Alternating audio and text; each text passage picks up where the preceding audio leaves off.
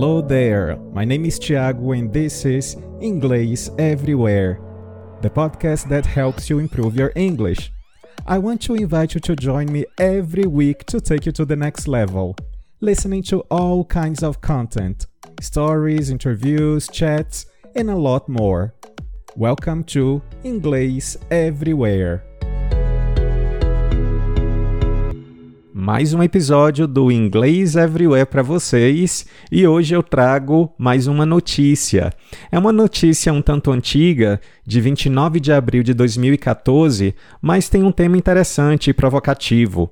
É, ele traz a seguinte manchete: uh, How studying or working abroad makes you smarter. Então, como que estudar e trabalhar no exterior, a palavra broad aqui, exterior, é, te faz mais inteligente, mais esperto.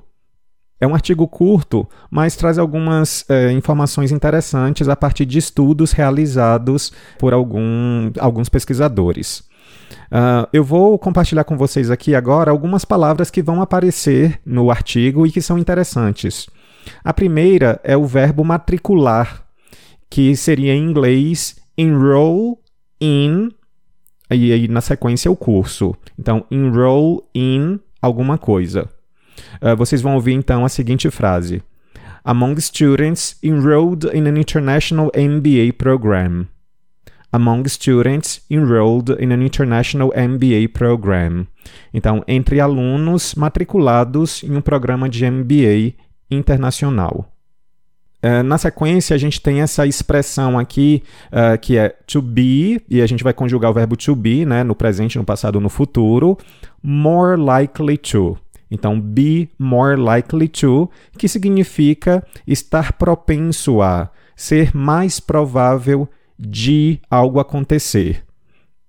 Então, a gente vai ouvir: We found that people with this international experience are more likely to create new businesses and products and to be promoted. Nós descobrimos que pessoas com essa experiência internacional estão mais propensas a, ou são mais prováveis de. Tá? Então, uma expressão interessante com a palavra likely to. Likely to. Na sequência, a palavra, o verbo accrue e accrue significa acrescentar valor, acumular. E também na mesma frase, é, a gente tem a expressão be willing to. Be willing to, que significa estar disposto a. Então vejam a frase. The advantages of living abroad accrue to those who are willing to adapt themselves to the ways of their host country. Então, as vantagens de morar no exterior acrescentam valor para aqueles que estão dispostos a se adaptar.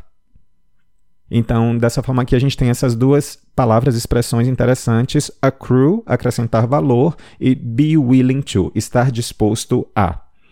Uh, antes da gente ouvir então essa matéria, eu peço para que vocês não deixem de me seguir aí na plataforma que vocês estão me ouvindo e também no Instagram. Basta buscar lá por Inglês Everywhere e vocês vão ter um conteúdo é, que vai além daquilo que eu compartilho no podcast. Mas vamos então agora para a matéria.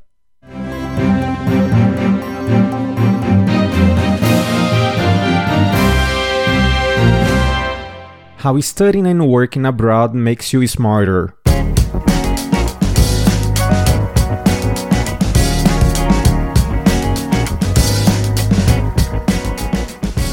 How does studying or working abroad change you? You return with a photo album full of memories and a suitcase full of souvenirs, sure. But you may also come back from your time in another country with an ability to think more complexly and creatively and you may be professionally more successful as a result.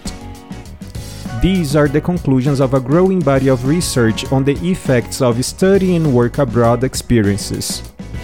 For example, a study led by William Maddux, an associate professor of organizational behavior at INSEAD, found that among students enrolled in an international MBA program, their multicultural engagement, the extent to which they adapted to and learned about new cultures, predicted how integratively complex their thinking became. That is, students who adopted an open and adaptive attitude toward foreign cultures became more able to make connections among disparate ideas. The students' multicultural engagement also predicted the number of job offers they received after the program ended.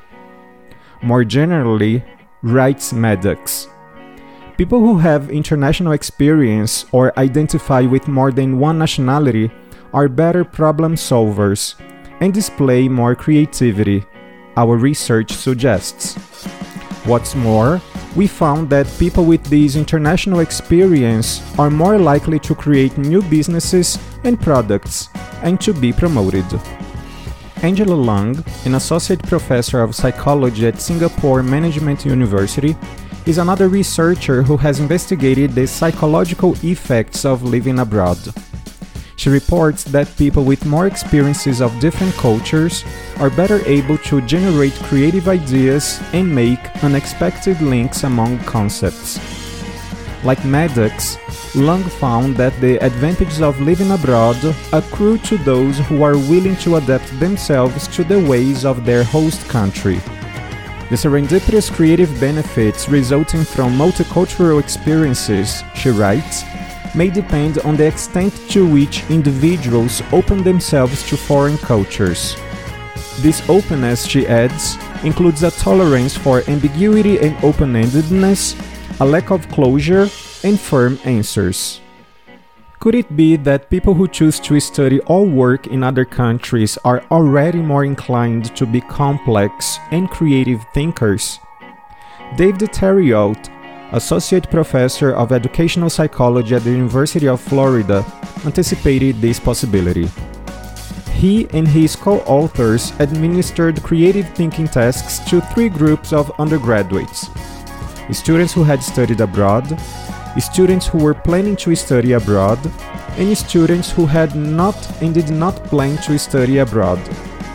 The students who had actually studied abroad outperformed the two other groups in creative thinking.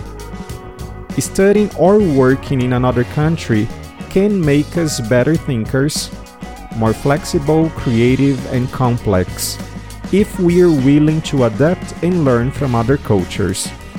As the title of an article by William Maddux advises, when in Rome, learn why the Romans do what they do.